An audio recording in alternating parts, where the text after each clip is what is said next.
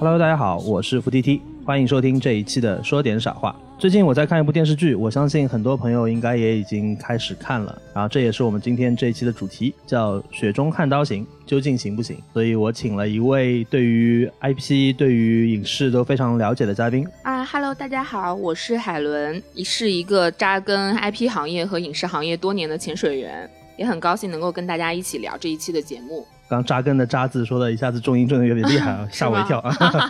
啊，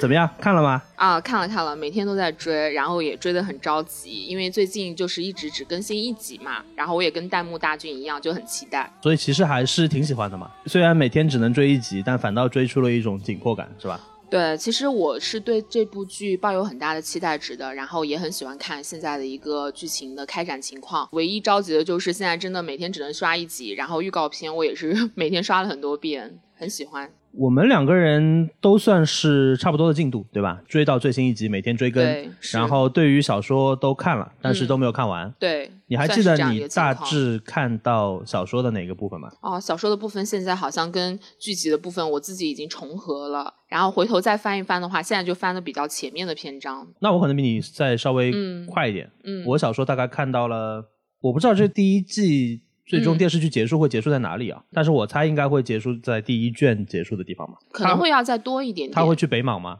应该是差不多在这个结束的部分。这个剧其实还蛮有意思的。我现在看到的一些观感跟我想象当中不太一样。我们前面聊说，我们觉得这个剧的质感还是不错的。本身作为一个电视剧，如果我们不接触这个小说的原著的话，我们从零开始看这个电视剧，应该还是认为是一个挺好看的电视剧。对。但是豆瓣评分我们今天看已经下滑到五点九了，所以海龙老师来跟我们聊一下，你觉得为什么会有这样的一个情况出现？我觉得现在这一个情况其实对很多行业里面的老师来说啊，算是一个警醒或者是一个新的现象吧。因为行业里面的很多老师也一直有在看，一直有在讨论。那开分的时候，开分是六点零分嘛，然后我们所有的人其实意外值会更高一点，因为比我们想象中要低很多。当然，在拿到这个分数之后，我也跟很多行业内的各个大佬啊，还有包括从业人员有讨论过。可以跟大家分享的一个观点是，呃，其中一个很资深的作者，他有跟我聊到，为什么他会觉得这个评分低，也有一定的道理。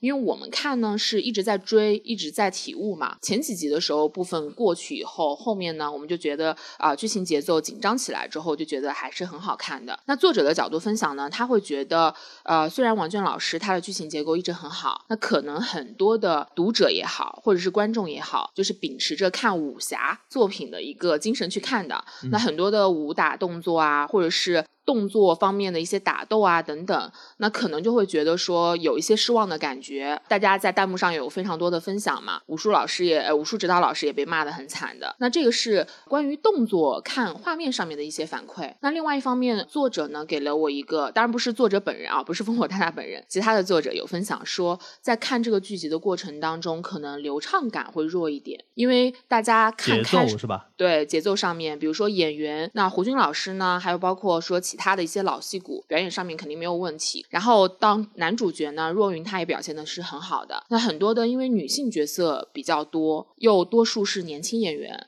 那很多的人可能看到他们的角色的时候，会觉得代入感在减弱。那在这个部分的时候，其实他们就有说带入的戏份进进出出，看到老戏骨出现的时候就觉得剧情带感了，看到年轻的面孔出现的时候又觉得代入感变弱。那在看戏的过程当中进进出出就会存在剧情节奏卡顿的情况，所以也会有一部分呃不太好的声音出现嘛。那夹杂在一块儿，其实评分就被拉下来了。嗯，你说的这个代入感，其实主要是指演员的表演状态嘛？一方面是演员的表演状态吧，因为呃，每一个读者可能看到这部作品，他的代入感知是不一样的。对很多的女性角色会有很多很憧憬的感觉，因为在小说部分，几乎每一个女性角色都还是跟会跟世子有很多的交集嘛。然后在剧情过程当中，因为角色真的太多了，他有很多的角色可能戏份量就没有那么足，也没有给他们施展的空间。那女性角色她的形象一出现的时候，可能跟很多读者他想象中是不太一样的，所以呢也会有代入感的减弱，所以评分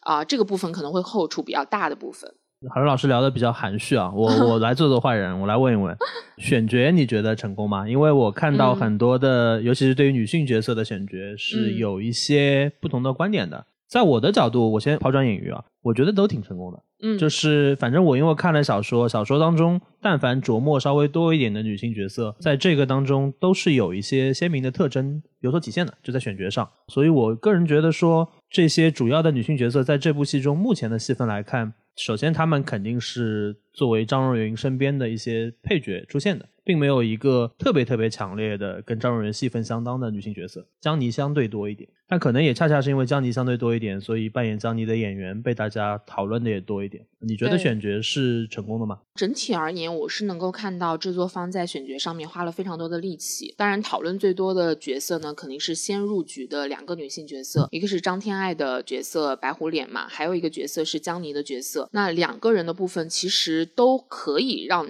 观众找到很容易切入吐槽的点啊。一个是张天爱的角色，可能因为她涉及到了非常多的武打戏份，开篇的时候可能就有很多打戏的出现，大家对这个期待值又很高，慢动作的呈现，对吧？对，就让大家有了非常多吐槽的槽点嘛。那从这个角色上面来说，我是觉得演员其实有努力的部分，因为呃，武打戏对于女演员来说其实很不容易。包括她呈现的虽然是慢动作打戏，但也可以看到她是在威亚的运用上面，对，其实很付出很多的努力的。包括因为我知道张天爱她也是一个很喜欢健身的角色嘛，我相信制片方在考量的时候，其实有做过体能上面的一个考验，他肯定是通过一些考核，然后最后能够敲定这个角色。桑尼的这个角色呢，其实因为他在拍戏的过程当中，大家对于李根熙这个演员去演古装武侠，本身可能就有一些排斥的感觉，因为他自己之前的角色大多数还是现代作品嘛，再加上有叛逆少女的这个形象，年龄相对偏低，对年龄也偏低，可能跟张若昀的 CP 感呀等等，大家都会有一些不同的见解嘛。那我觉得追剧追到现在来看，他其实是有一个渐入佳境的感觉。前面大家对于这个戏份的不适度会比较强一点，后面还是能够看到说这个女演员有很多可爱的部分，包括男女主角在对戏的时候，因为呃张若昀她可能在表演方面还是有很多的这个驾驭能力吧，所以带戏的过程当中，两个人是在后期有呈现出一些 CP 的感觉。因为我们有很多的啊大佬们，他们会说在很多的对手戏上面会去看两个人是否适配、是否合适，因为有一个主导演员，他可能会主导啊两个人之间的这个戏份的冲突吧。那在后期的这个过程当中，还是可以看到他们的搭配的。我自己看他们就是徐凤年和江妮。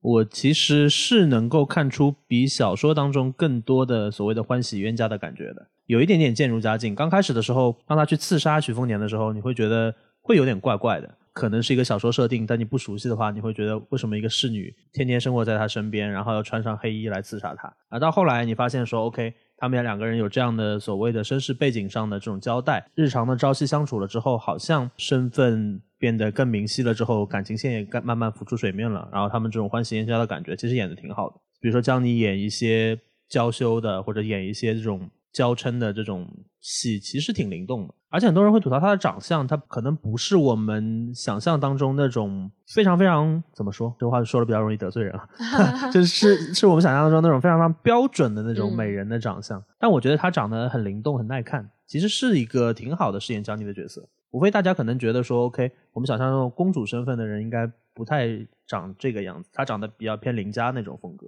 我个人觉得可能又要夸一下编剧老师，因为我觉得这个作品在啊江妮这个角色从小说跨越到电视剧里面，编剧大大应该是做了非常多的功课。因为其实本身这个人物角色在小说里面可能可爱的成分没有那么多，因为她是一个更偏向女性化的一个角色，在小说里面更多是感知她的女性意识已经崛起了，更偏向成年的感觉。但在呃小说里面所呈现的她跟徐凤年之间的一些情感纠葛也好，国仇家恨也好，其实是比。比较深沉的偏成熟感，但是在这个角色里面，如果用李根熙再去演更加女性化的一个角色，其实难度会更大。所以编剧大大应该是在这个部分有针对演员，这个是我的推测啊，有针对演员做一些适配的调整。那可能可爱的成分增多，包括可能他对徐凤年的刺杀，然后以金钱计算的方式来去进行推进，我觉得这个也是进行过设计的。而且如果我抛开读者的这个身份，直接去看一个电视观众他如何去想，我觉得还是。是会比较能够带入到里面去，因为其实他有一个交代嘛，他为什么那么执着于金钱的获取，其实是因为他觉得自己在世上孤身一人嘛，要考虑自己的未来的终老去处。那这个其实也很容易打动别人。我觉得这个上面其实编剧团队应该是下了很大的功夫，靠自己养老。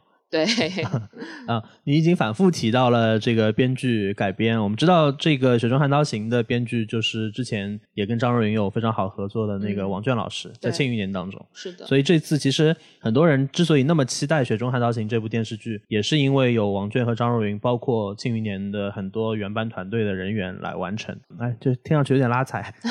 但是因为他们是差不多的团队，所以应该问题不大啊。就是我我相信也有很多的观众会有这样的一个比较，但但是这两部戏在豆瓣上的评分其实差别挺大的。嗯，从我个人的观感来说，我觉得两部戏的质感差别没有那么大，都是近年国内。很好看的这种作品，你觉得为什么会形成这种一个接近八分，算是一个比较高的分数，而另一个已经跌破六分这样的情况？从我自己的角度啊，我当然希望两本书他们的一个评分都很高，因为《烽火》和《猫腻》都是我特别喜欢的作者，因为他们算是网文圈子里面非常厉害的知名的文青作者，因为他们的文笔呢是会更好的。呃，我记得啊，印象当中他们应该都是文学相关的专业，然后平时也都非常喜欢看这一类的作品，然后有非常多的这个积淀，所以才能够写出来这样的作品。嗯，在我心目当中的话，我觉得猫腻大大他写的很多作品会更偏向于权谋感的概念会更强一点，庙堂之高的这种感觉会更多一点。所以在庆余年刚做的时候，呃，一开始开篇的几篇剧集其实已经把这个概念做得很强了，大家一开始进入这个剧情的节奏感也会比较快，比较能接受他们之间的这种权谋上面的一些相关的推理啊、感知啊，所以就会有悬念嘛，对吧？悬念感做的确实会比较强一点，大家对他的好奇程度也会。比较深，因为王娟大大他编剧大大他比较擅长的其实是会去做人物的设定，包括整个大的框架的这个建设，包括人物的这种喜感，就像《大宋少年志》一样。因为王娟大大在群像戏的设定上面其实是独树一帜的。那这个概念呢，其实做这么宏大的一个体量，包括大 IP 的加持，大家的期望值很高，而且市场验证是比较成功的。这个概念在《庆余年》之下已经给观众留有一个比较既定的印象了。所以在《庆余年》之前呢，大家的期望值本身可能没。有到那么高，出来之后是一个比较名副其实的感知状况，所以很加分，大家也觉得很惊喜嘛。包括演员的各项选择啊、表现呀等等，各方面也比较平均。那在《雪中悍刀行》的时候，其实只能说天机时刻会稍微弱了一点点，预期比较高了。对，大家对他的预期也比较高。另外，像《雪中悍刀行》，它更偏向于武侠江湖，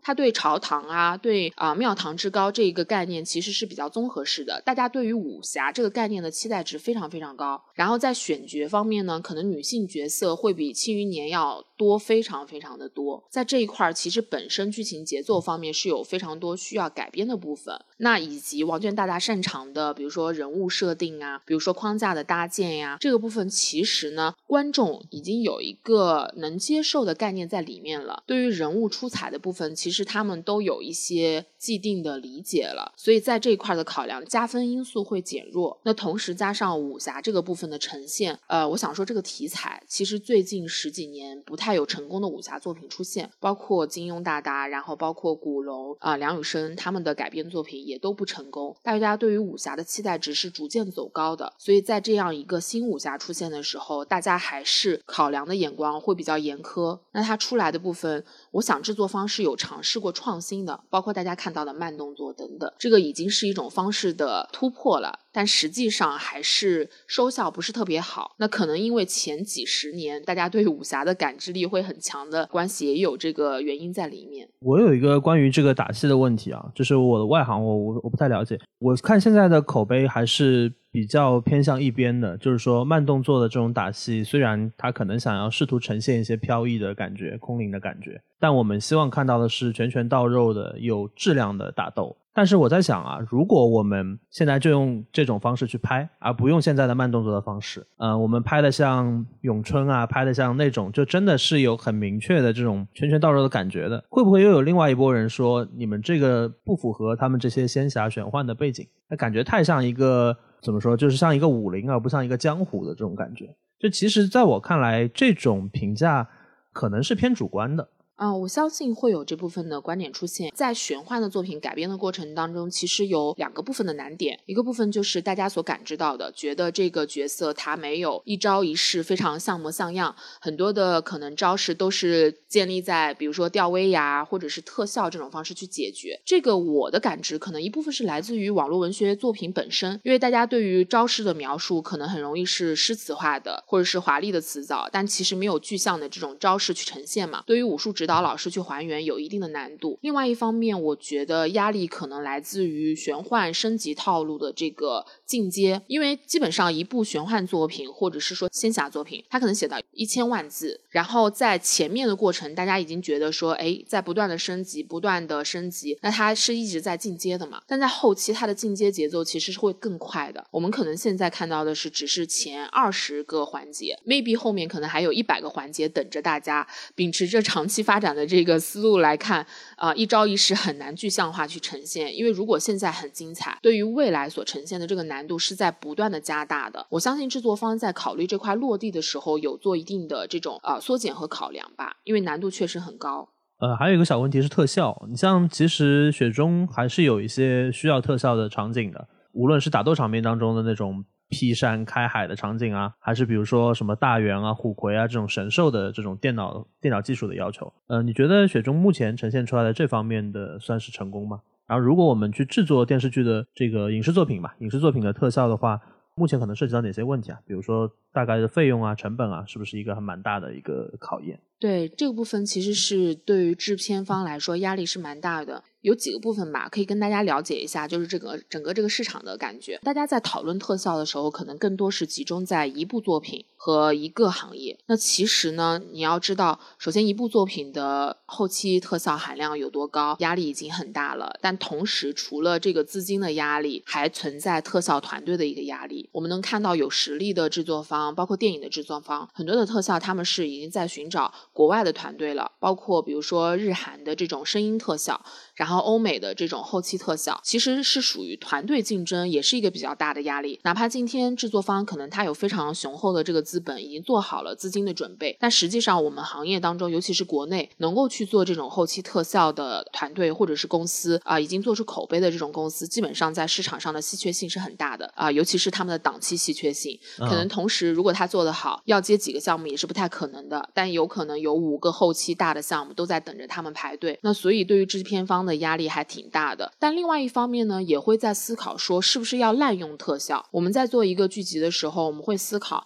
到底是用故事去打动我们的观众，还是用后期特效去打动我们的观众。目前行业判断下来，还是以故事内容为王嘛。当你的故事讲的足够好，可能后期没那么好的时候，观众还是可以接受的。但是你的后期足够好，但故事的内容没有那么优秀的时候，大家还是会吐槽。所以我们现在处在要在两者中间去找平衡的一个感觉上。呃，我们前面一直在聊说，其实你内容为王嘛，然后我们对于这种难评的大作品的这种内容，会去总结它的一些规律。比如说，我们觉得它是一个持续打怪闯关的过程，是层层升级的过程，对吧？然后这个升级它要控制节奏，它是怎么从一个相对来说的小白，不可能是个天生强者，那肯定是从小白一点一点进阶，经历磨难，获得成长。它有点像一个游呃游戏的这样的一个逻辑。而不像我们传统意义上那种所谓的文学作品的逻辑，它这个故事的逻辑肯定是比较清晰的。当我们大多数的观众都已经摸清这个套路的时候，我们现在的 IP 也好，或者说 IP 改编的影视作品也好，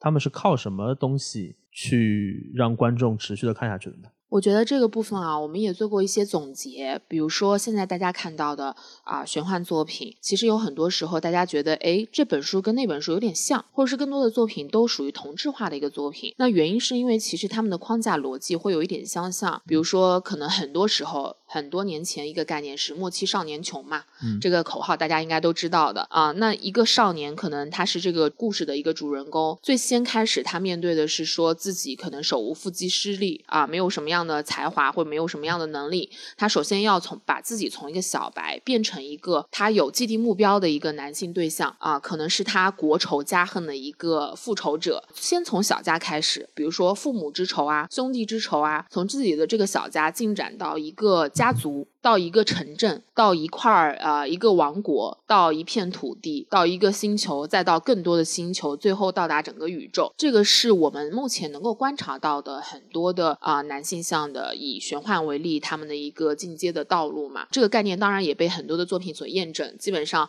很多个地图是从这个方面开始去推进的。那我们之所以能够看到说现在的很多的作品还在进行改编，是因为我们已经在努力挑选，就是一九定律二。八定律里里面的一和二了。那尽量选择出来一些除了在本身的框架设定之内有血有肉的作品，比如说《雪中悍刀行》，比如说《庆余年》。它在这个进阶的道路上面，你还是可以看到很多的人物形象的光辉的。你愿意相信他所相信的东西？呃，人物首先是要有信念感的，比如说范闲也好，比如说徐凤年也好，他对自己未来的人生规划是有坚强的信念感的。其他的人其实是属于帮助他的路线。那这些人为什么愿意帮助他？其实是被他的信念所打动，被他要最终实现的命运目标所打动，所以大家才会努力去帮助他去实现这些最终的这个故事的走向和结局吧。所以我们现在在做的过程是在一个限定的骨架上面去寻找他不同的血和肉、不同的外在形象。那这样出来的时候，其实大家还是会觉得还是一个不错的故事，因为讲到底，任何的故事、好故事都是可以用一句话去做总结的。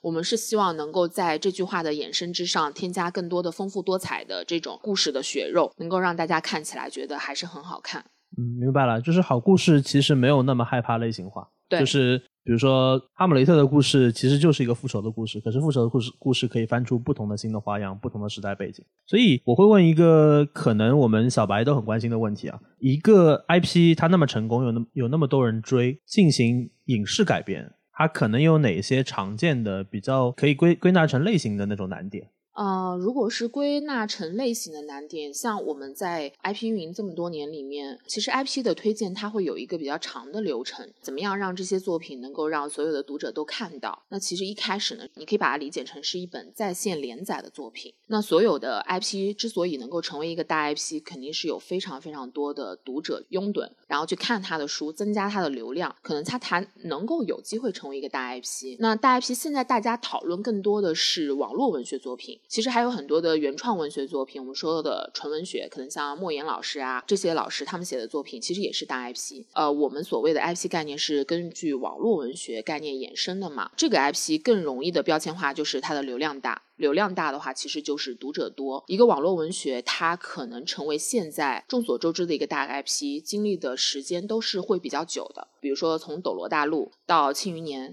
到现在的《雪中悍刀行》，包括《剑来》啊等等这些作品，它可能孵化周期整个都非常长。《斗罗大陆》这一类的作品已经有十几年的经历了，不停的连载，不停的有读者去拥趸去看，它的流量才会在积累的过程当中不断的扩大嘛。所以很多人都才能够了解到说，哎，大 IP 就是流量大，这当然是一个很合理的一个推理啦。呃，我们现在所考量的很多影视制作公司都会觉得说，我先看流量。流量大的话，它是大 IP，这个部分也会带来一些不好的声音，因为大 IP 呢，它每天更新。连载的时间非常长，文字体量也非常大，可能更多的作品是一千多万字的，出书的话可能有二三十册嘛。那很多的人会认为说含金量会比较低，因为只是看的人多嘛。但是看的人多，其实就是这个 IP 的价值之所在。很多的影视制作方他也非常了解，那这本书本身的含金量也不是他要的一个要点，他要的就是本身已经有的这个受众基础嘛。那改编的过程当中，最大的一个难题就是，其实是没有办法满足所有读者的需求的。如果当一本本书它有十年的历史，可能有甚至一个亿的读者，我们是没有办法做到让一个亿的读者都去。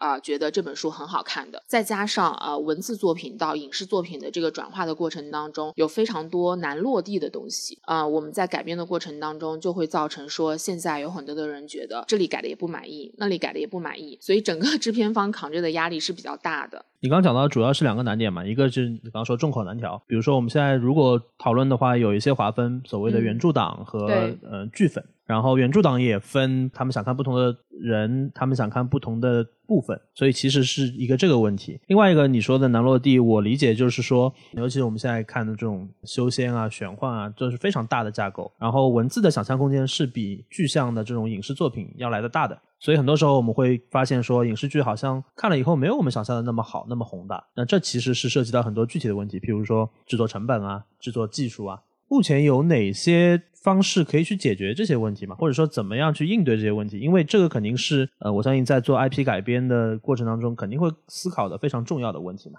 嗯，我觉得这个问题是长久讨论的吧，因为在我很早入行开始，这个问题已经是市面上比较显著的问题了。所有的制片方、制作人员都在想办法怎么样去解决。我所经历的过程啊，当然可以跟大家也还原一下我们幕后创作的一个情况啊。首先是所有的人，包括制作班底，肯定会去看这本书，大家会去有不同的角度感知这个作品，它可以策划成一个什么样的方向。那在策划的过程当中呢，其实已经有一个主线可以把它拎出来了。当然，编剧老师他。会以编剧的结构去拆解这部小说。小说它以章节进行，比如说连载的过程当中，一天有一个。啊，小的高潮，一个小的节奏，但是在做啊影视剧集改编的时候，比如说如何将一千万字的作品把它浓缩到四十集的电视剧里面，这个部分会有大量的删减和拆解，包括可能节奏的修改。这个过程怎么样去修改呢？编剧老师他如果不是小说的粉丝的话，他会以编剧的视角去进行策划。那很多时候很多的部分内容都会被认为是无效的，或者是说去除掉含有水分的情节。那有一部分呢，含有水分的情节是读者会有共鸣的，这个部分就很难啦。就是比如说，你可以把编剧理解成一个拿着渔网的一个呃渔民，他用一个网洞很大的渔网去先搂一遍这个故事的情节量。那在我们去做的功课过程当中呢，发现如果只用这一种方式的话呢，很大情况之下改编出来的作品读者不会满意。我们这个时候想到的很多方法，第一个是我们会引入第三方机构，他们会帮我们去调研采访我们的书粉读者，然后我们也做过非常多的深度访谈，比如说一部作品要改编的时候，我们会抛出非常多的作品，先筛选一遍读者。可能我会先创作四十到五十个问题，以确保说这个读者他真的是这本书的书粉，很多的问题他都可以回答得出来。那在这个过程当中呢，给他进行一个深度的访谈，最长的访谈经历好像有到四个小时过，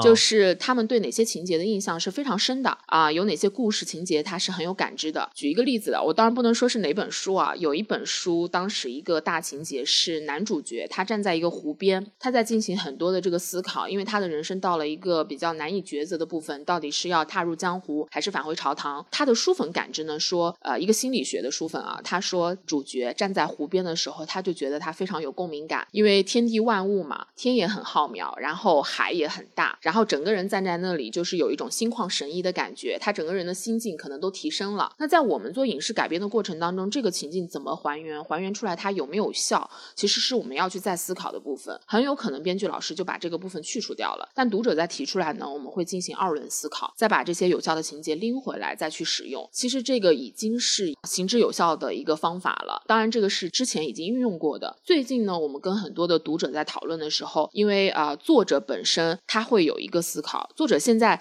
也被大家的观点弄得很害怕，因为他自己也要保护自己的孩子嘛，同时也要照顾自己的读者的感受。那有一部分作者有提议说。是不是可以把改编的这个过程啊，让作者的这个渠道去告知他的读者？比如说，在连创的过程当中啊，有什么情节是需要去修改的？有哪些情节大家拿不准，可以让读者来发出更多的声音？这些是大家一直在思考的一个过程。那我觉得这个部分其实是可以拿来去做实践的。当然，当你的作品已经拍完，已经在剪辑的过程当中，能修正的部分已经很少了。但是这个部分呢，也有非常多的制作方其实是可以邀请很多的读者也好，或者是观众也好，他们来作为先批的这个观影观众。电影行业做这一块的比较多，电视剧行。业也在实践。那当大家进来的时候，看到这些作品，可能他们已经会有了初轮的感知，哪些作品改的地方是好的，哪些改的地方其实没那么好。那还会再争取最后一轮的调整空间。所以基本上大家能够看到的、能够上台的这个影视剧项目，我们基本上已经认为它在行业当中是属于翘楚的地位了。就包括《雪中悍刀行》。我们其实海伦老师给我们铺垫了很多，呃，一个 IP 从它开始连载，然后到被选中改编过程当中会经历的一个共同的过程嘛。那我们还是回到《悍刀行》，就《雪中悍刀行》这个呃作品本身。我我刚刚有聊到，我觉得一个例子可以给大家说明一下影视改编跟小说的实质性的区别。比如说，这个电视剧的开头其实是徐凤年跟老黄两个人想要去骗一个老农的地瓜吃，骗的时候要有一套说法。徐凤年给这个老农的说法就是说：“我是北凉世子，我现在是借你的地瓜，我不是骗，借了以后我将来会还的。他给这个说辞做了一一整套铺垫，就是这个故事的架构啊。北凉是一个什么样的环境？他在黎阳王朝当中处于什么地位？前情提要的那些国战是什么样的情况？这个其实就是我们日常看一些电视剧，我们经常会看到那种叫打地图，对吧？一个地图作为背景打出来，然后千军万马飞驰过去，然后上面就是字幕，比如说多少多少年啊，什么事情，谁跟谁打仗，然后最终打仗的结局是什么？那我我们会发现说。其实通过这种方式来处理一个电视剧的开头，由一个人物来讲述，就一方面能够把这种故事的架构给讲清楚，让观众了解；另外一方面也把徐凤年这个性格当中有一些诙谐、有一点这种玩世不恭的这种面相，就给一下子给树立起来，这个人物就相对比较活了。但是这个小说其实刚开头不是这这样写，甚至都不是这个情节。在这个意义上，我们就会看到小说其实在改编到电视剧的过程当中是有很多非常具体的调整，包括一些人物的删减。包括一些人物的放大，我们刚刚聊到了江妮的那种相对偏可爱化的处理，这其实就是后期在做改编的时候的那些。除了这些之外，你觉得《雪中悍刀行》还有哪些改编是让你印象比较深刻的？啊，我觉得就是整个作品啊，呃，像刚刚 T T 老师有讲到的，就是改编的过程当中应该怎么样去呈现一个呃宏大的世界。以往有很多失败的做法，就是上来先告诉大家说，哎，这个世界是什么样的，有多少个国家，多少方势力，然后大家之间是怎么争斗的，第一个地图是怎样的。然后面的地图是怎样的？现在其实比较能够让观众接受的是以一个人物视角来带入。那可能以剧中人物视角去带入这个故事的时候，大家就会觉得说这个世界是比较容易你感兴趣的世界，然后你也能够找到切入的角度去了解它。包括可能最新的《风起洛阳》等等这些作品，其实都在用这样的方式去跟观众拉近距离。这点当然我觉得是已经做的非常成熟跟成功的了。那我自己的感知，比如说像《雪中悍刀行》里面的一些改改编成。功的部分是编剧或者是创作团队，他有抓住原著当中一些比较有亮点的情节，能够做还原。因为最近几天连载的剧集我也在看嘛，很多的书粉他会说，哎，这段还原的很好。那其实大家对于一些情感有带入共情情感的这个片段，还是有一些还原的。比如说啊，王重阳和洪喜相在山顶上比赛尿尿的这个过程，其实在小说里面呢是有非常多这种方面的故事呈现的，但在现实当中你做影。视改编，包括你也要面向电视剧观众嘛，因为这部剧还是台播，然后也要面对很多的女性观众。其实这一块要怎么样去细化去体现，还是比较有讲究的。大概呃，编剧所选取的这个场景还原在山顶上的这个情节，其实即便是女性观众，她应该也会可以产生共鸣。其实属于师徒情谊，曾经发生的一些故事，到现在又是另外一番天地了，感知其实会有不同。那在这部剧里面，其实因为是男作者嘛，包括读者也是非常多的男男性。里面有非常多的故事情节是很粗犷的，甚至可能女性读者读起来也觉得没有那么友好。但是我觉得编剧还是抓住了一些原著当中的一些精髓。其实这部作品还是一个比较有侠气的作品。武侠不只是说打斗的场面嘛，还有更多的是精神领域层面的一种侠气的反应。那我觉得这些故事情节其实对于观众来说都是挺有意思的，也算是成功的一个表现。你说到这个，我们也聊了一个核心的话题嘛，《雪中悍刀行》其实是一个男频的大 IP。然后我们经常讨论到男频的作品的时候，如果我们去看他们当初在网络连载时候的原貌，我们会发现说，这其中有很多男性作者，或者说男性作者为了迎合他主要的男性读者而做的一些描述或者建构，比如说，通常会有比较多的女性角色，而女性角色通常首先都很美，可能对他们的身材也会有一些描述。包括雪中的这个原著会有一些一言不合就开车的这种开玩笑说的这样的一些情节和桥段嘛，包括他在跟一些女性角色进行调笑的时候的一些措辞，在我们今天看来可能会稍微会让一些可能对这方面比较敏感的读者会有一点不太舒服。同时，就就像你讲的，我们又会被这种作品本身所呈现出的那种宏大的架构啊、侠气啊、人与人之间的那种更本质的关系所吸引，觉得它是一个好小说。你觉得在网络连载的时候，这种可能让人不太。舒服的东西和又让人很欣喜的东西同时出现在同一部作品当中，你觉得是一个正常现象吗？你觉得应该怎么去评价这种状况？啊，我觉得这个情况应该还是一个普遍的现象吧。之所以把文学作品，尤其是网络文学作品，划分成男频作品和女频作品，正是因为他们的爽点其实是完全不一样的。大家也是把小说看成是现在文化娱乐消费当中的一个手段吧，或者一个方法，跟看电视剧啊、打游戏啊其实是一样的。大家是属于愉悦身心的一个选择嘛。那小说其实面向的是不同的人群，比如说男性向的这种作品呢，可能很多的时候大家会有一些 YY 的层面在。里面啊，男性读者，然后男性的作家，他们写的故事当中有非常多的女性角色，这个是普遍的一个现象。然后另外呢，女性角色很多时候也要写的比较有魅力，可能更多的时候，比如说天下第一美啊，总是会有一些标签性的 top 的概念在里面。那当这个女性角色可能臣服于男主角的魅力的时候，可能男读者他的爽感会更容易出来，包括男作者在写的时候，他也会写的比较开心，就是更容易带入男性的想象。对，当然这个是一个。呃，呃怎么能说中腰部作品吧，或者是说头部作品，它普遍存在的一个现象，并不是全部的作品。当然，因为这个是一个行之有效的方法了，已经被验证是成功的，所以很多的人是很喜欢。因为包括像十几年前写的作品，我们能够看到这些现象；最近一两年的男性向的作品，依然可以看到这些现象。当然，我自己的感知呢，我是觉得我不在意的，因为不同的读者看到的东西是不一样。呃，应该有一些包容力在里面，包括也是别人创作的作品，你批评你的，他。写他的其实是不同的人在完成不同的事情。那现在呢，我觉得会比较极致化，因为现在的娱乐消费更加的节奏偏快了，大家都在哄抢这块的市场，可能作者的压力也会比较大。如果他一张抓不住读者的话，他的流量变低，那他自己的成就感会很弱。所以我也有看到说，目前流量上比较好的一两部作品，他们可能是更极致的去表现对女性的物化。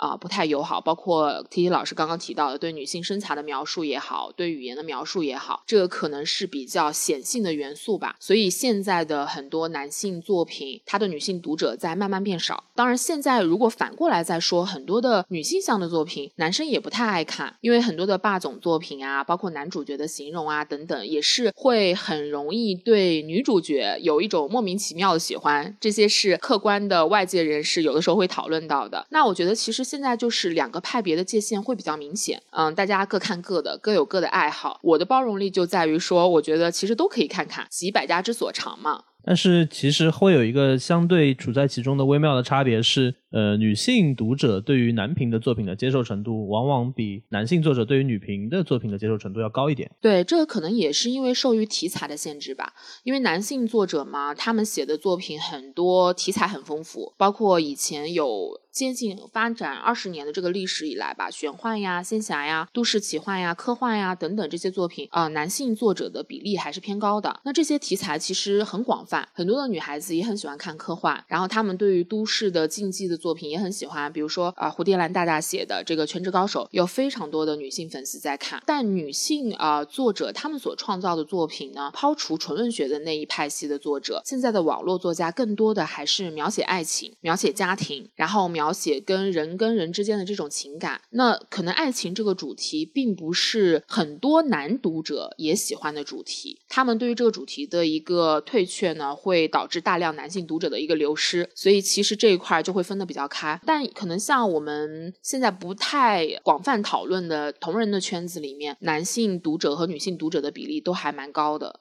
那个海伦老师有说，因为你现在在从事一些这个 IP 版权相关的工作嘛，那其实主要是从发掘，然后到介入，到最后把它转化成影视作品，整个流程都会参与。而且你说你现在一天可能要看个一部。这其实是一个很惊人的量。那一年，比如说算你刨掉一些吧，稍微给你一些休整的时间，你可能一年也要看个三百多部作品。嗯，你自己看那么多作品的观感是怎么样的？因为我想象当中，我觉得肯定是要看吐了，就是就那种疲惫感是很强的。第二就是想问你有没有呃一些让你觉得耳目一新的，能够在前面你说的一个固定套路的二八法则之外。有一些新意的新的那种类型出现，我觉得就是从我们所阅读的这些量吧，大家听着其实还挺恐怖的。当然，实际的操作过程是每天都在看，基本上那可能有一些作品是短篇的作品，你可以很快就阅读完；有些是大长篇，那你可能要花一定的时间；有一些是纯文学的作品啊。所谓的纯文学概念呢，其实就是啊出版项的作家或者是大牛，比如说像啊莫言老师啊、陈忠实老师啊等等这些，他们所写的作品，其实因为文学的概念会比较强。所以你看的时候呢，一句话看过去，你要再想一想，他写的这句话话到底是什么意思。所以可能只是十万字，你也有可能要读个一两天，或者是两三天。那很多其他的一个流量向的作品呢，因为故事体量比较长，你需要花很多的时间去阅读，所以基本上你是每天都在跟文字打交道的一个概念。那我觉得我们的行业从业人员都有一股热爱之心吧，因为在很疲惫的这个工作过程当中，每天面对着文字，大家其实还是兴致很高昂的，很容易有共情的心理。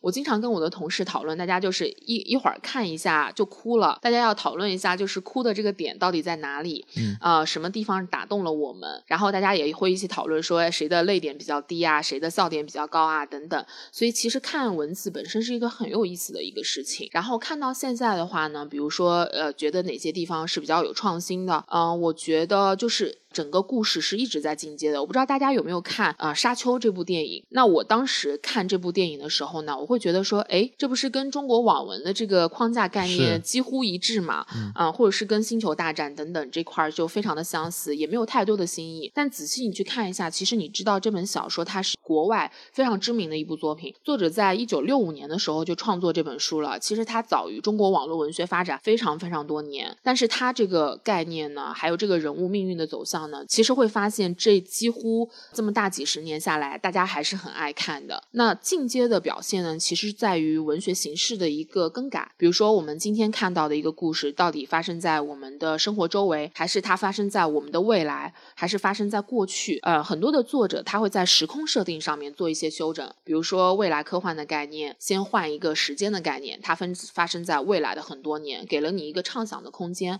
很多的科幻作品是源于此的，然后再加上地方的改变，比如说是现在的我们的日常生活当中的这些可落地的城市，还是发生在浩渺的宇宙过程当中其他的星球之上。其实大家都是通过对时间、对地点、对人物形象的概念的去修整，去创作一个新的故事。包括大家可能看到的一些人物形象的改变，比如说是妖啊，还是神啊，它发生的是多元的穿越空间，还是单向的平行空间，所以很多的这种革命的概念放在里面，大家就会觉得比较有新意。那在人物设定上面，可能现在读者的品味也一直在变高。比如说，以往我们喜欢的是一个人物，他不停的成长，从一个人变到了另外一个人，这是一种传统的写法。现在有很多的作者，他采用的是是多层写法。比如说这个人物形象，你先认识他的时候，他是啊 T T 老师，我们是在今天在做播客。那有可能你明天认识他的时候，他变成了一个大明星；后天认识他的时候，他变成了一个飞行家。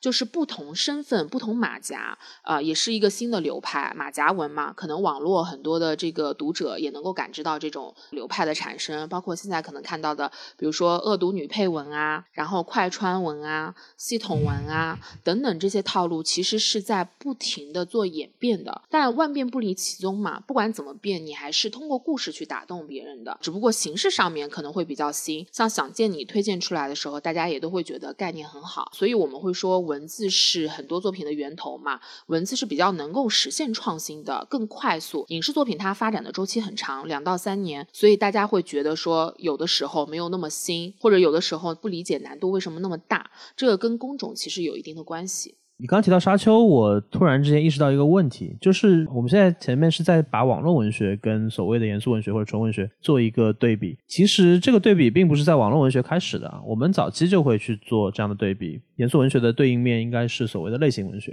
虽然它不一定是二元对立的关系啊，但它其实应该是这样的一个对照关系。那网络文学肯定毫无疑问是隶属类型文学这个范畴里面的。那它的差别在哪里呢？我觉得对我来说，应该是它的生产机制发生了很大的变化。比如说《沙丘》，包括呃其他，比如说科幻的阿西莫夫啊，包括悬疑推理的很多的作者，他们的优秀作品很多很多，那他们的生产过程其实跟纯文学的作家是差不多的。就是我坐在家里面，我坐在一个固定的环境里面，我去把我脑海中的故事给呈现出来。我可能追求更多的是人物和故事，而不是那些所谓的文学的所谓的那种规范，那些文学意义上的东西。但今天的网络作家其实很不一样，对吧？第一就是他们首先他们的工作的状态是非常非常亢奋的，或者说非常非常高要求的，一天几千字、上万字是家常便饭。第二就是他们获得外部的反馈是非常及时的，就是说我可能写了这个章节下面的留言就是各种各样的声音，我相信大多数的作者也会去看，他们会把他们的这个呃网络小说的连载当做一个产品去经营它。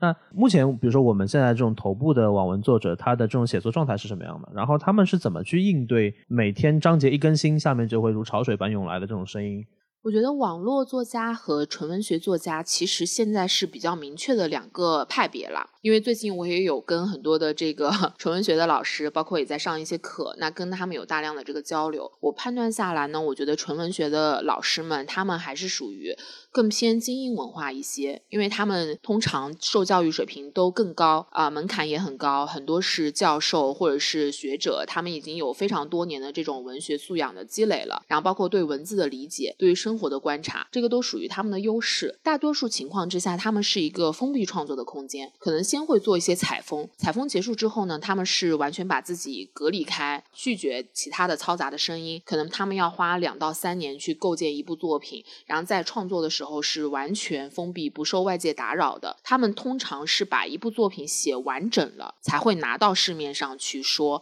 我来出版。或者是说给我的读者去审阅，那其实这个创作的过程呢，跟网络文学创作已经完全不一样了。那网络文学的创作呢，通常是有一定的提前量吧，呃，可能有一定的文字积累，当然也不是很多，因为大家还是要保持这种与时俱进的创作的概念嘛，啊，与网络同声，他们一边写一边看，一边做总结，然后基本上是可以跟时下的这种所有的啊新的概念去做接轨的。比如说今天我们看到了一个名人上了热搜，明天这个名人可能就出现在了我们网络连载作家的小说里面，所以大家有非常多可以讨论的空间。那我接触的很多网络文学作者的，他们呃有两种声音，一种呢是完全不看读者的声音的，因为读者观点不一样，他们也觉得要省略掉一些噪音。如果接触的信息太多，他们很难把这个故事再继续写下去。呃，有一部分作者呢，他们很喜欢跟读者交流，读者交流的话也会有一个提前量，因为有很多的作者他们有读者群，那在读者群里面，其实作者跟书粉的这个互动是比较活跃的，他们之间。的关系也会比较要好，那写出来这个作品呢，就会跟更加的流行，跟市场更加的接轨，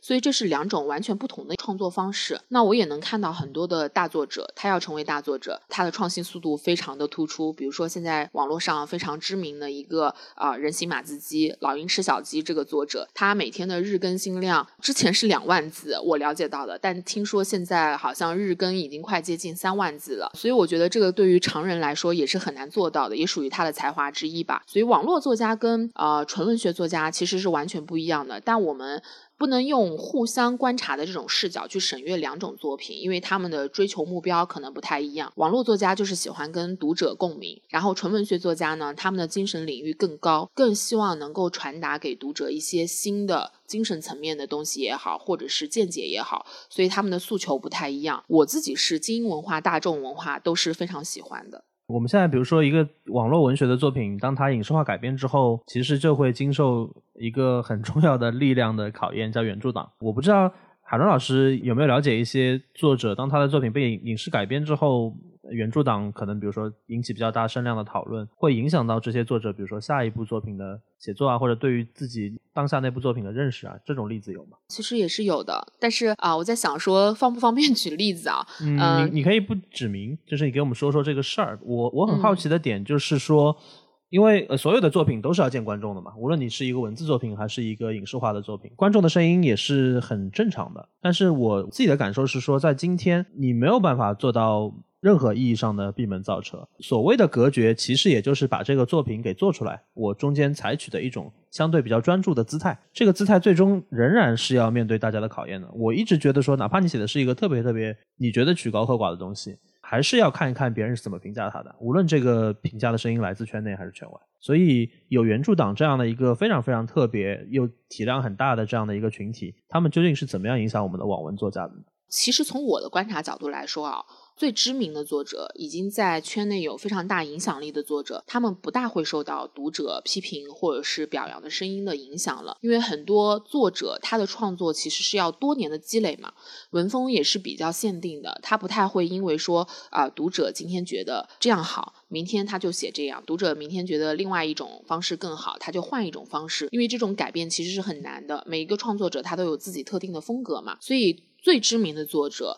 在我的判断之下，几乎已经不会受到影响了。相反是很多中腰部体量的作者，他们一方面呢还需要更大的声量，他们可能有一定的知名度的作品了，啊，在小说层面上，但他可能需要比如说影视作品去给他扩大音量，或者是获得更大圈层的认可。这个时候，读者的一个反馈对他们来说是比较重要的啊。一方面是说他们很期待自己的作品能够被改编的很好啊，另外一方面他们也很在意读者看到的感官是觉觉得好还是不好。大家还是蛮担心会让自己的读者失望的。比如说，很多女性向的作者，她去写一个古代言情的作品，或者是说都市言情的作品，在小说层面上的时候呢，读者非常喜欢，觉得它可以改编的特别好。但在影视改编的过程当中呢，因为它也还没有到顶级的这个量级，所以对于制作层面上能够贡献的价值是很小的啊，很容易受到这个制作的影响。比如说今天请到了一个大班底的演出，还是一个中中小体量、知名度一般的演员来演出，这个差别度很大，因为它意味着这个中腰部的作者能不能依靠一部影视作品跨越到一线作者的行列里面去，所以这个部分对他们的影响很大。再次版权授权的时候，他们就会比较担心，到底我这个作品应该给哪一家影视公司去做制作和改编？当然，作者在这个方面的话语权其实会偏弱一点，更多的时候还是版权方的话语权会更大。我们现在整个网文 IP 的这个影视改编市场的体量大概在一个什么样的规模？然后你刚刚提到的非常众多的这个网文作者当中，大概有多少比例的作者的作品可能是有被改编的可能性呢？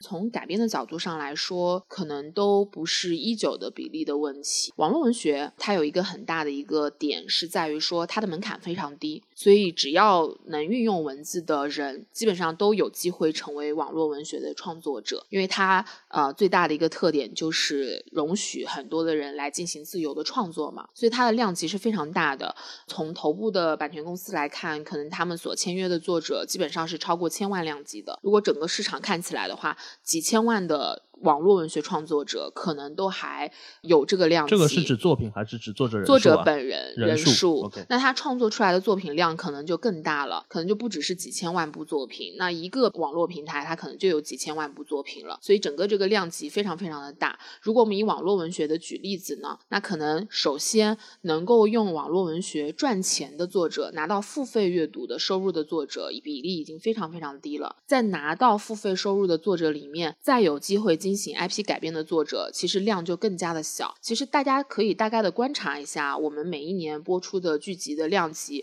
可能能够上线播出的作品量也没有很多，大概是以千为单位来计算的。在这个已播出的剧集量级里面，就以这个单位衡量好了。每一年能改编的量，你以一千来计算，其实跟整个的浩大的网络文学的这个作者群体来比，已经是非常非常小了。那如果是从纯文学的角度来说呢？呃，很多的纯文学作品的作者，他追求的，比如说诺贝尔奖也好，或者文学的奖项也好，他是有很多自己的精神产出的。他的作品不一定是小说作品，也有可能是啊，比如说散文集呀等等。不一定是能够拿来那个影视改编创作的，所以其实它的这个量级也不会到很大。大家能够认识到的有知名度的大作者，本身量级就很小。对比于网络作者这个群体来说，他们的数量是非常非常低的，而且要经过几十年的这个孵化判断。可能网络文学作家他一本作品就足以让他成名了，可能这个作品的生产周期是六个月或者是一年。但纯文学、元素文学，它的创作者孵化周期非常长，很多作者可能用十几年、二十几年去写一部。知名的作品，这部作品可能容纳了他非常多的血和汗，他再去成名，再拿来做改编，这个可能性和量级就更加的小了。所以整体上来说，即使是被大家骂的作品，它已经是这个文学作品里面的要佼佼者了。黑红也是红，对。所以这种一将功成万骨枯的局面，从你的专业角度判断，你觉得现在是一个网络 IP 影视化改编的好时机吗？不能说什么时机是一个好时机，因为最早的时候，这个行业 IP 流量开始爆发的时候，大概是在啊二零一三年到一五年期间吧。那个时候，所有的人都在讨论 IP，都在讨论文学作品，好像无 IP 不成事儿。那个时候呢，就属于整个行业的爆发嘛，资本市场也在往里面涌入，所以很多的人几乎都在聊 IP 这个生意。当然，IP 的概念是比较多的，所以大家也在涌入这个市场，疯狂的进入到里面，希望参与其中能够赚钱嘛。现在的话呢，我的判断是进入到一个比较平稳的时间阶段了，因为我们只是用 IP 这个词来形容这一类的作品，其实它。它还是作品本身嘛。我们去判断说一个作品它能不能拿来再做改编、再做创作，其实什么时间都是好作品。我们现在改编的作品也有很多是几十年前的书，只要这本书它是有它的价值存在的，什么时候都会有改编的机会。你讲到的这个改编的机会，我想到的其实就是所谓的标准问题嘛。在咱们现在，比如说以你的这个丰富的从业经验来看，你觉得一个 IP 要被影视改编，有哪些可能比较重要的标准？我们为什么要选择它来做影视改编？我觉得首先就是抛除开所有的这个规则标准啊，大概率我们先看一部作品的时候，就要看你是否相信这个故事，你是否被这个故事打动，你对这个故事是否有共鸣，然后你看完这本书之后给你留下了什么，你是否觉得这个故事是有意思的，你想要推荐给别人，这个大概是第一重的。如果你觉得这个故事好，其实它已经胜却一切了。更多时候呢，因为量级太大了，我不可能面对一千万部作品也能用同样的方式去感知它。那很多时候在早些年，大家用的是数据流量嘛。如果它的流量到达了一定的量级，比如说有一千万个读者在看，那我就先看这本书，这个是一个层级的。甚至包括比如说豆瓣评分，它的评分很高，然后出版销量，它的销量很大，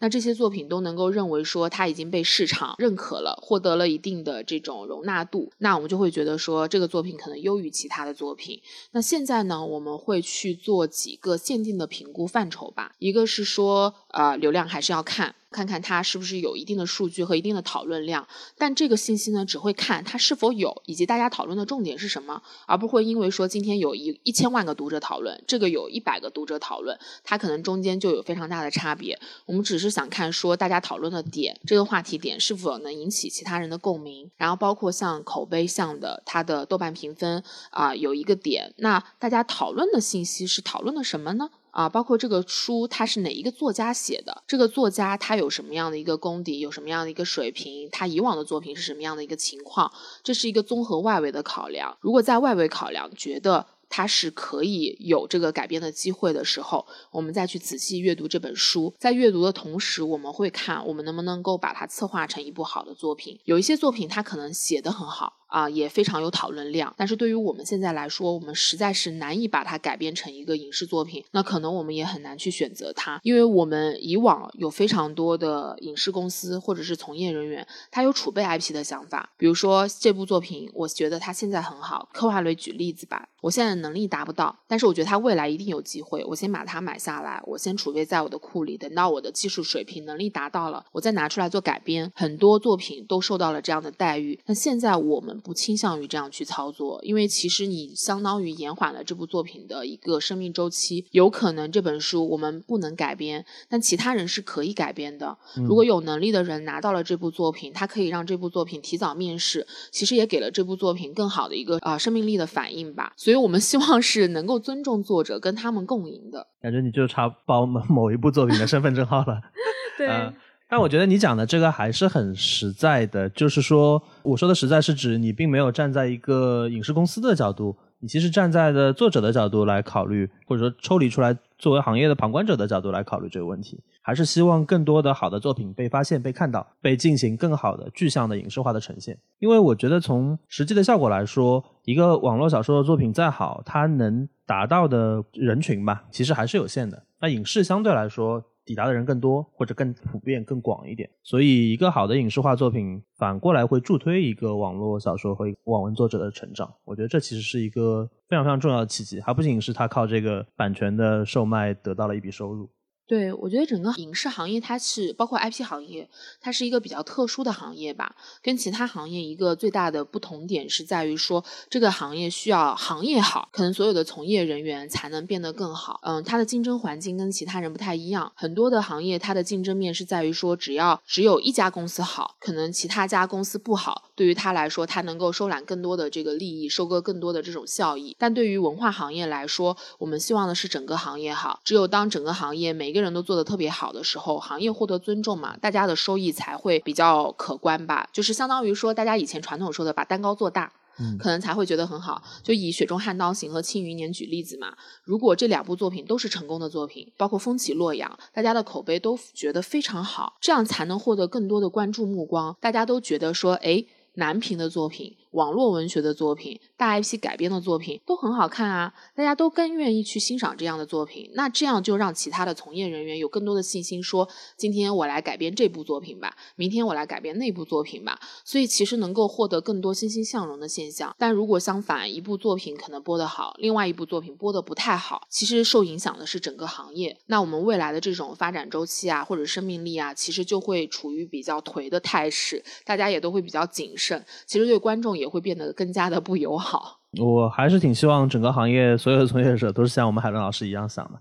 但其实还是会有同行之间的一些，比如说水军啊之类的行为。我觉得这个在影视行业还是挺普遍，大家都认识到的。我们节目惯例还是会请嘉宾来分享当期话题当中自己推荐的一些文艺作品。如果是我的话，因为我看的 书量太大了，但我自己留下来感触比较深的文学作品，如果大家想看小说的话。我觉得《追风筝的人》包括《白鹿原》这两部作品，可能大家都可以去看一看，嗯，而且是可以时常去翻阅的。比如说，可能少年时期你看过了一遍，你觉得有一些感知，那在你长大的时候你再去看，或者等到你中年的时候再去看，每一遍看的时候，其实你有不一样的感知。像《追风筝的人》，因为我看的时间非常晚，大概在硕士期间才去阅读了这本作品。我比你更晚。对，是吗？我是我是前两年才看的。对，但看了之后，你就会觉得说，其实很感动，很容易流。流眼泪。那我跟大家推荐的时候，不太会讲故事里面讲的是一个什么样的情节，因为以免提前剧透嘛，剧透是比较不太好。然后这本书呢，其实我是看哭了的，而且看了很多遍。我觉得他在里面阐述的这种情感，包括这个战乱时期的特殊背景啊等等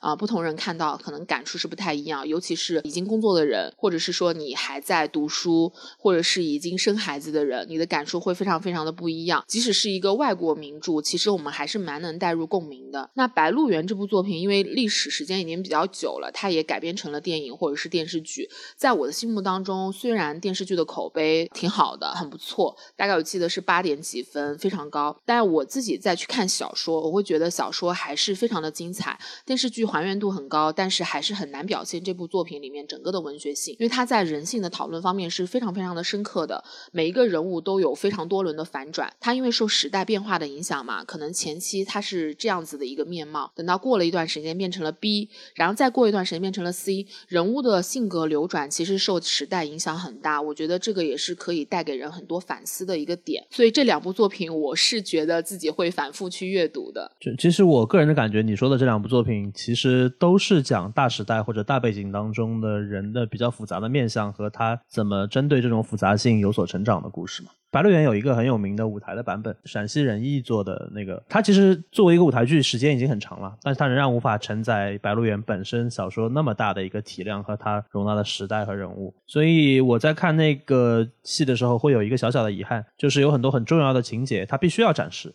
不然无法推进，但是他又没有足够的空间和时间去展示它，那他用用一种比较巧妙的，比如说剪影式的或者这种缩略式的这种舞台的表现形式给带过去了。但是如果再去看小说的话，你会发现其实这个带过去省略的东西本身，在文字当中是有非常充分的展现的。所以我觉得这两个确实是非常非常经典，而且我我觉得海伦老师在推荐这个作品的时候，其实还是有一个很明确的影视改编的一个想法和基因在里面的啊，这还是蛮有意思的两个作品。对，我觉得是纯从个人的角度吧，我就比较喜欢看故事。当然，分享私人的一个 生活的小信息，因为我在很小的时候，像我父母亲那个时代，因为他们都是五零后了，那他们对于小说啊、故事啊这些概念其实是没有那么正向的，他们就统称这些是小人书。所以我在读书的时候是严格不允许看这些作品的。那我读了大学才拥有看这些作品的自由。我是觉得说看的时期晚，其实也有好处，因为我对于所有的故事的包容力会比较强。什么故事都想看，所以我看的作品就比较杂。